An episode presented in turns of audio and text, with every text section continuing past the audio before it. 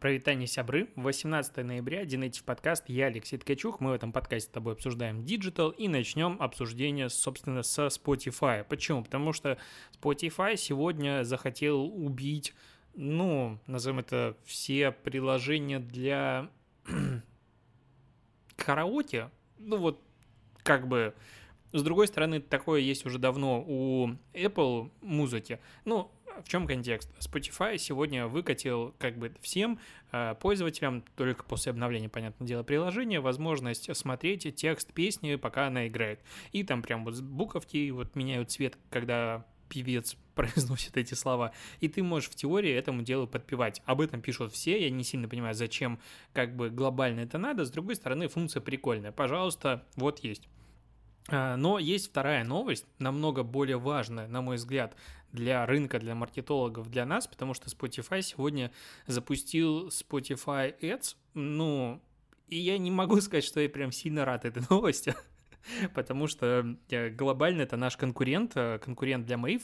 Мы делаем схожий сервис, частично схожий, а Spotify запустил рекламу в подкастах динамическую. И там прям внутри почти как рекламный кабинет условного Фейсбука все достаточно похоже, то есть ты тоже выбираешь компанию, выбираешь интересы аудитории, выбираешь возраст, можешь то есть сегментировать, и ты можешь, э, правда, там непонятно, либо загрузить уже одобренную заранее Spotify аудиодорожку, либо дать ТЗ Spotify, чтобы он тебе составил текст под твое рекламное объявление, и потом сам его типа запишешь. То есть э, принципиальное отличие от того, что делаем мы в Mave, в том, что у нас э, аудиодорожку мы хотим, чтобы записывал сам подкастер, чтобы это было нативное, чтобы вот, допустим, в какой-то момент мой подкаст прервался, и там я сам же произнес какую-то рекламную интеграцию, а реклама это вообще прекрасно.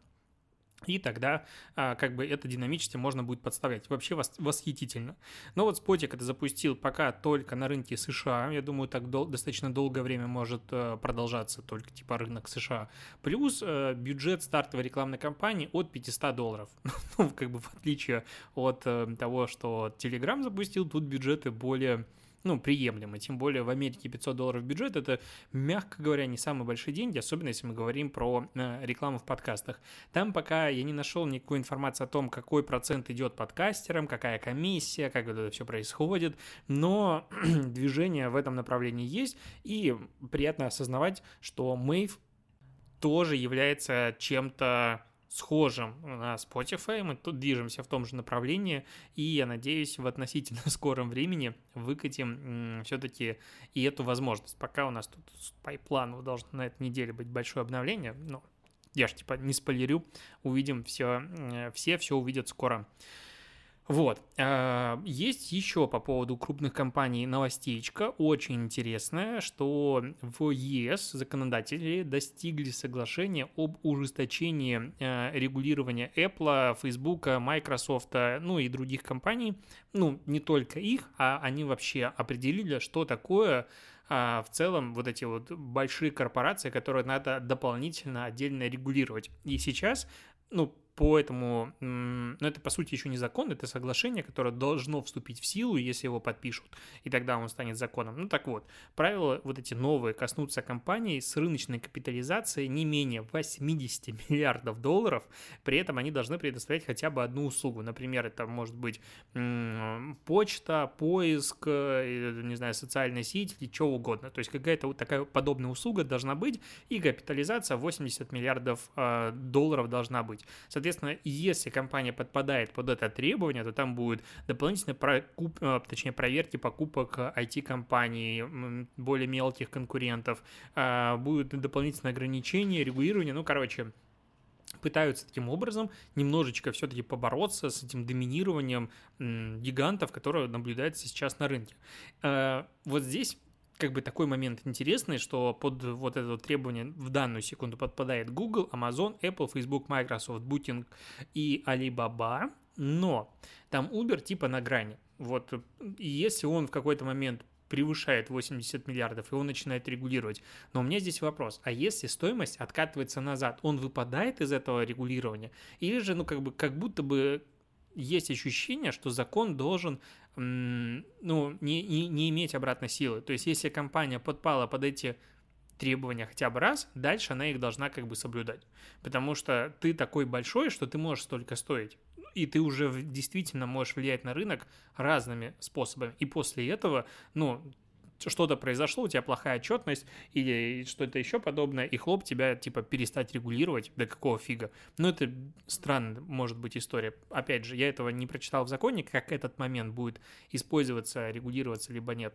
Увидим, поживем, увидим. У нас же компания регулируется очень просто. А, суд в Москве оштрафовал Telegram на 3 миллиона рублей за неудаление запрещенного контента. Ну, как бы всего в 2021 году уже 42 миллиона рублей штрафа, ну, тремя рублями больше, тремя рублями, почему рублями? Миллионами больше, меньше, типа какая разница? Сейчас на рекламе все отобьют.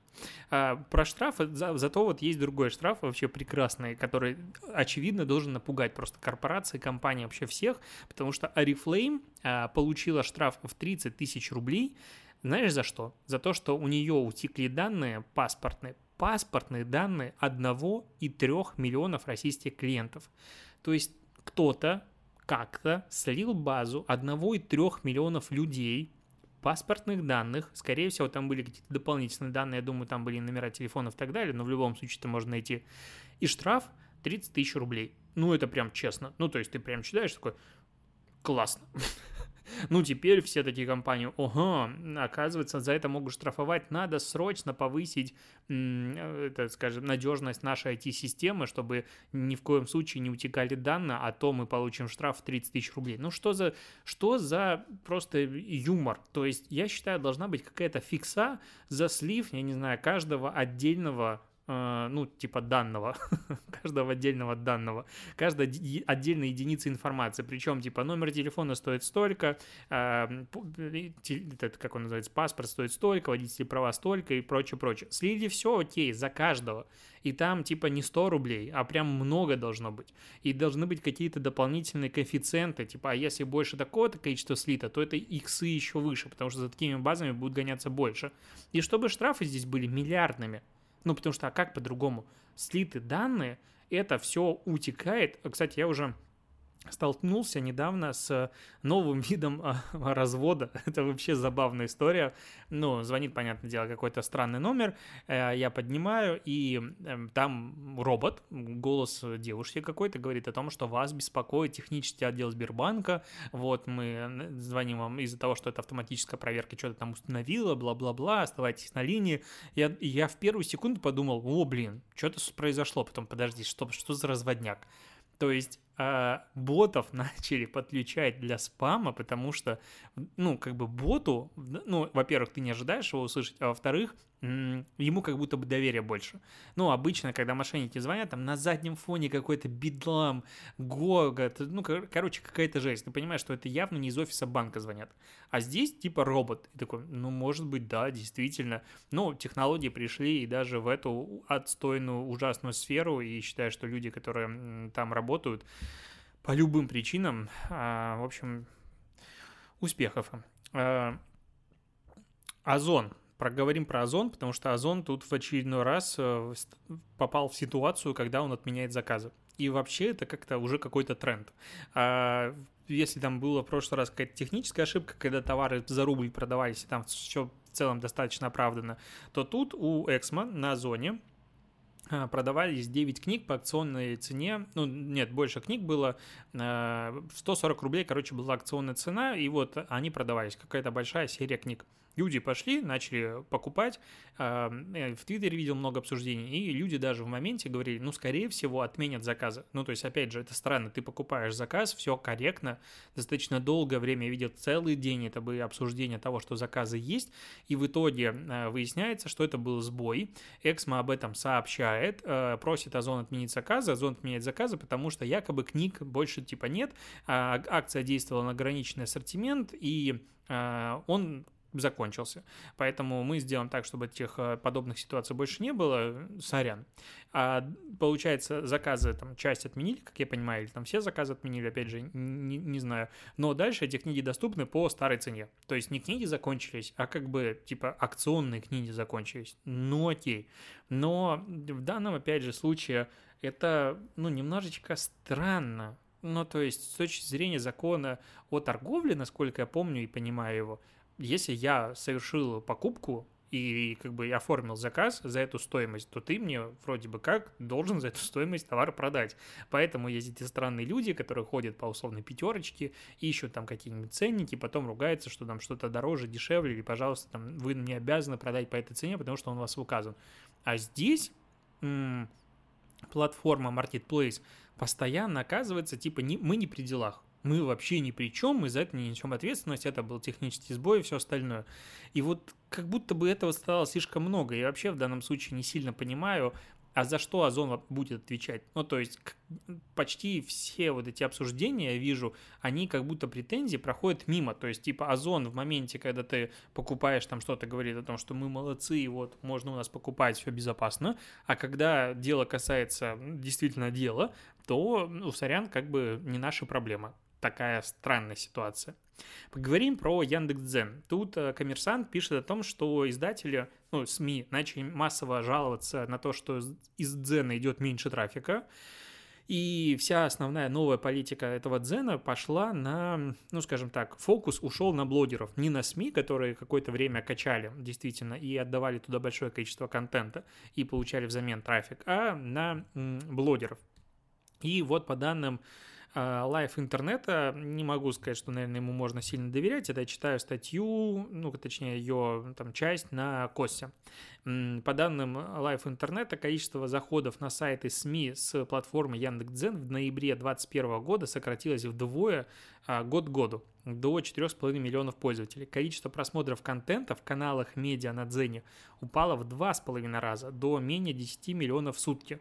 У отдельных СМИ э, падение еще сильнее. Например, у «Комсомольской правды» и РИА Новостей трафик упал с 1,8 миллионов, э, ну, соответственно, переходов в месяц до 600 тысяч.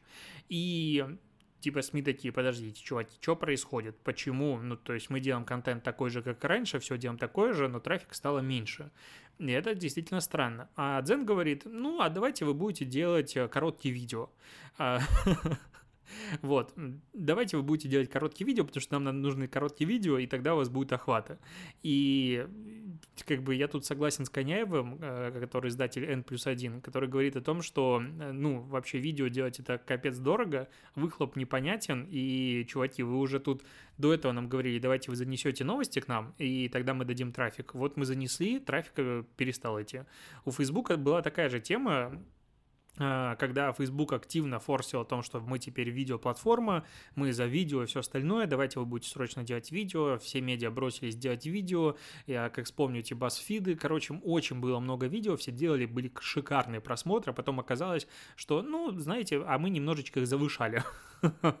А Facebook тогда признал, что он сильно завышал, по сути, просмотры, там в два раза было или что подобное. Потом дополнительно, ну, точнее, это было из-за того, что алгоритм учитывал просмотр ну, и единицу охвата а, поста в моменте, когда он планировался отобразиться в ленте, ну, по сути, юзера, который скроллит ленту, он же появляется следующий пост не в момент, когда отображается на экране, а то, что должно быть указано, ну, там, оно, соответственно, должно быть э, заранее запланировано, ну, назовем таким образом.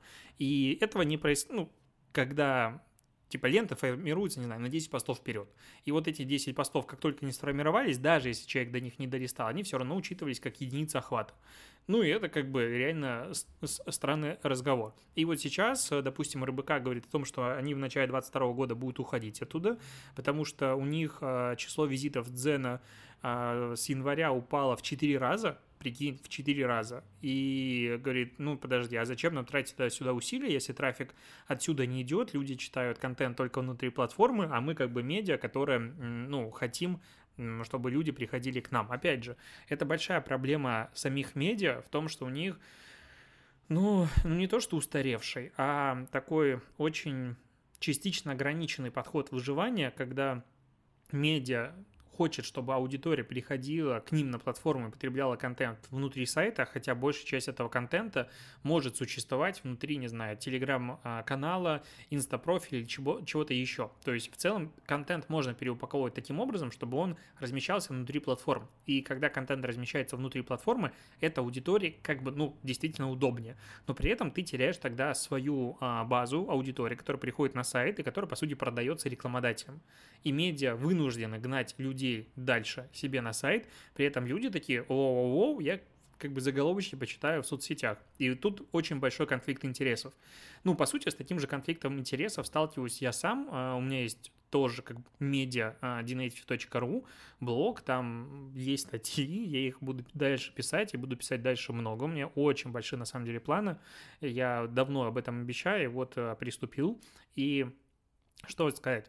То есть я понимаю, что я могу сделать какой-то короткий пост в Инстаграме, который прочитает, ну, там охват у него будет 40 тысяч человек. Опять же, какой процент этих людей его прочитает, я не знаю. Но охват будет, допустим, 40 тысяч человек. Если пост хороший, 50, 60 тысяч может быть охват. Если я делаю классную статью, а, трачу на нее, допустим, примерно столько же времени, сколько на пост, ее прочитает, ну, там, тысяч пять человек в лучшем случае за первый какой-то промежуток времени. Если разрывная статья, типа там рейтинг зарплат, ну там будет 15-20 тысяч человек. И на самом деле для статьи в блоге это охренеть сколько, ну то есть это прям много. Я недавно э, ребят консультировал, которые говорили, ну у нас тут э, в нашем блоге, ну прям много трафика, он все качает, у нас много трафика, много трафика, а я что-то почему-то его пропустил перед консультацией, не проверил. А я захожу туда в блог, а там типа мало, короче, просмотров, некоторых статей 100-200 просмотров, ну и вот в таком стиле. А, и поэтому как бы 10 тысяч просмотров статьи, именно статьи в блоге, зафиксированной Google Аналитика, это прям дофига. Ну, серьезно, попробуйте сделать что-то похожее, поймете, насколько это тяжело, если это не делать типа статьи формата «Как добавить музыку», потому что я тут обновлял а, свои счетчики а, в блоге, они подвязаны на Google Аналитику, я раз в год где-то делаю, иногда не сбиваются, и обнаружил, что у меня уже есть одна статья, которая почти пробила 2 миллиона миллиона просмотров, ну, там скоро приблизится к ним, и, по-моему, 3 или 4 статьи а, миллионник. Короче, ну, как бы есть есть чем похвастаться. А, действительно, я там даже себе пошел и опять в инсту добавил, что я написал там статьи, которые прочитала больше 20 миллионов раз, ну, потому что а почему бы нет? Да, вот я посмотрел, у меня есть э, три статьи, которые набрали больше одного миллиона просмотров, ну, еще главная страница набрала 1 миллион просмотров. Но, опять же, чтобы вот все все понимали, а, решение проблем, извините, произошла ошибка в Инстаграм, это 1,2 миллиона просмотров. Как добавить музыку, ну, легальную, все варианты а, в Инстаграм, опять же, 1,2 миллиона просмотров. Как добавить ссылку в сторис и директ, статья просто как это поверить? 816 э, тысяч просмотров. Гайд, обработка фоток, фоток в Инстаграм, 10 примеров, 635 тысяч просмотров. За год она собрала 140 тысяч просмотров. И вот как бы все статьи массовые, это вот подобное. То есть как почистить профиль от ботов и не убить охват, за год примерно плюс 100 тысяч просмотров. Как сделать живые фото в Инстаграм с синемографией, я даже до сих пор помню, когда я писал эту статью, это было очень давно, это одна из самых первых статей в моем блоге. А, за год плюс 50 тысяч просмотров, сейчас уже почти 450 тысяч, ну и так далее. То есть а, чем проще материал, ну, глобально, тем больше его будет читать людей. Мне это не интересно, поэтому я ухожу от этой темы вообще в принципе, хотя уже давно ушел. Но вот как бы такие дела и медиа, поэтому, конечно же, я думаю, будет сильно обижен на Яндекс.Дзен. С другой стороны, опять же, я думаю, все прекрасно понимали, что эта лавочка ненадолго, что трафик из Яндекс.Дзена будет существовать очень непродолжительное время, и он будет существовать до тех пор, пока Яндекс заинтересован в СМИ. Видимо, сейчас э, ну, работать с контент-мейкерами напрямую, э, вот такими индивидуальными, выгоднее. А вот э, тут еще в статье приводится, мне нравится по статистике самого Дзена, самым популярным материалом за последние 30 дней на 17 ноября было прочитаю заголовок. Муж сказал, запятая, что задерживается на работе, запятая. Но я неожиданно столкнулась с ним, запятая, когда приехала на вызов к беременной.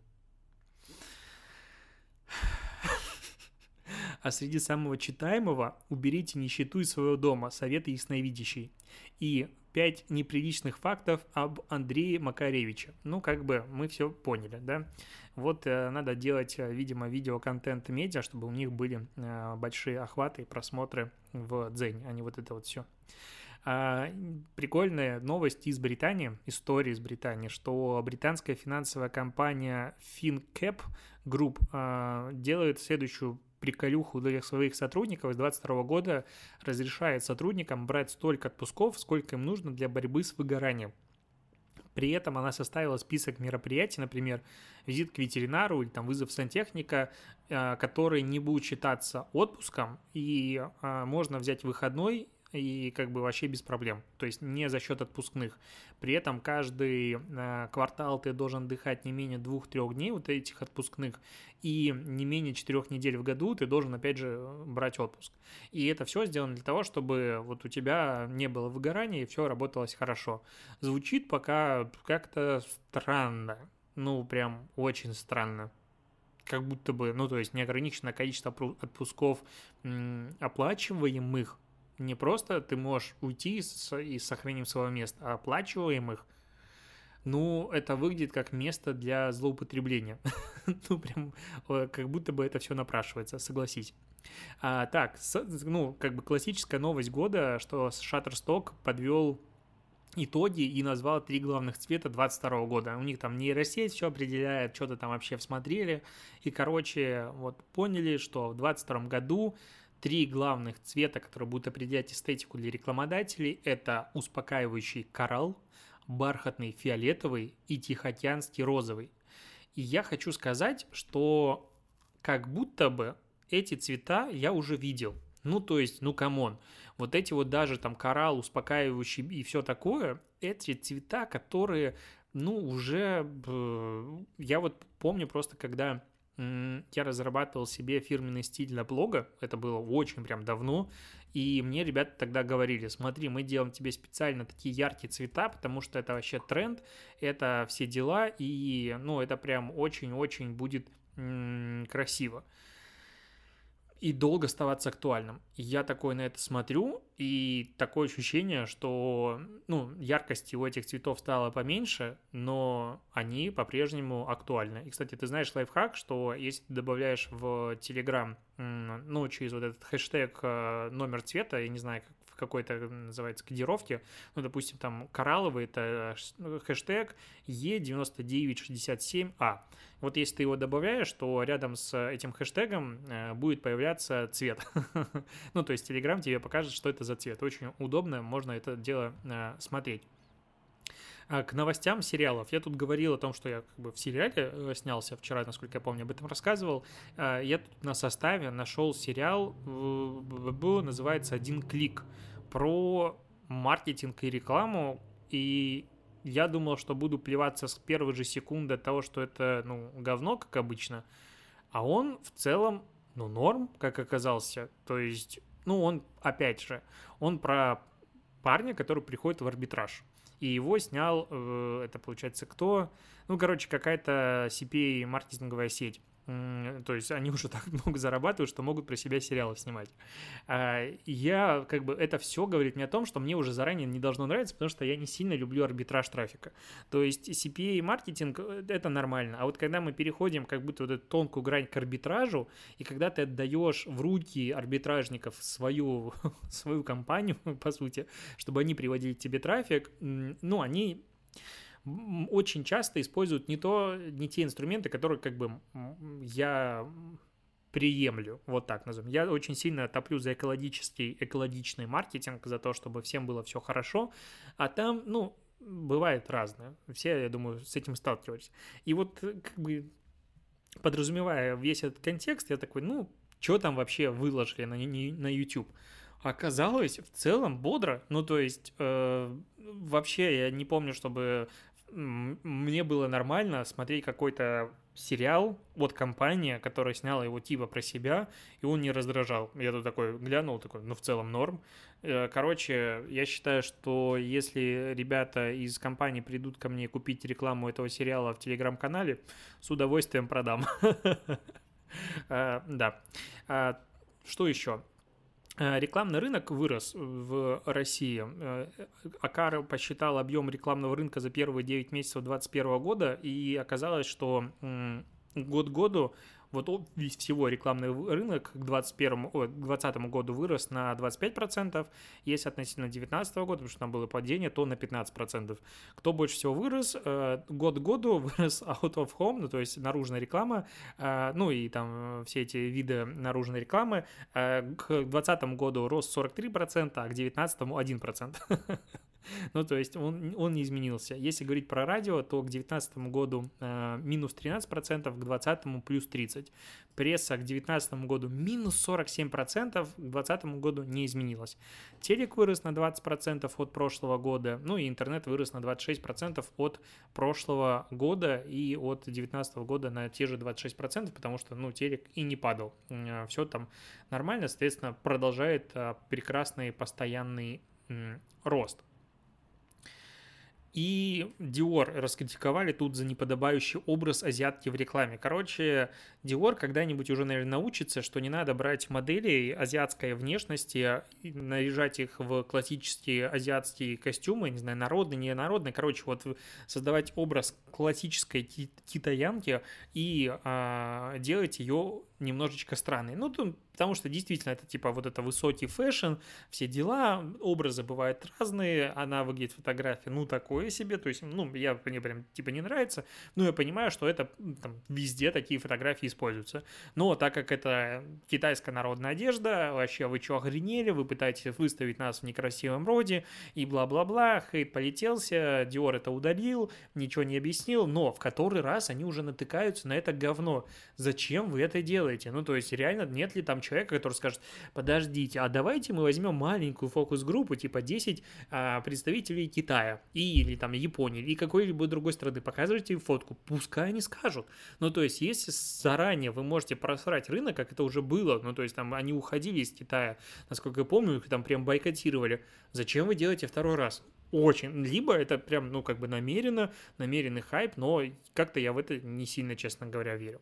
Вот. А на этом я буду заканчивать подкаст, потому что у меня закончились новости. Спасибо, что его дослушиваешь. Услышимся с тобой. А знаешь, кому услышимся с тобой? Мы услышимся с тобой в понедельник, потому что в пятницу мы будем записывать новый эпизод э, продажных блогеров, новостное обсуждение с Ефим, э, с Ефимом, Семеном Ефимовым, э, подкаст «Продажные блогеры». И мы такие, окей, давай мы будем записывать как бы раз в две недели э, полноценный выпуск э, на какую-то тему, ну и при этом каждую неделю будем записывать новостные выпуски. В итоге сейчас будет третий новостной выпуск без, без единого действительно большого полноценного эпизода. Почему-то не складывается. Вот такие дела. Все, до побольшения.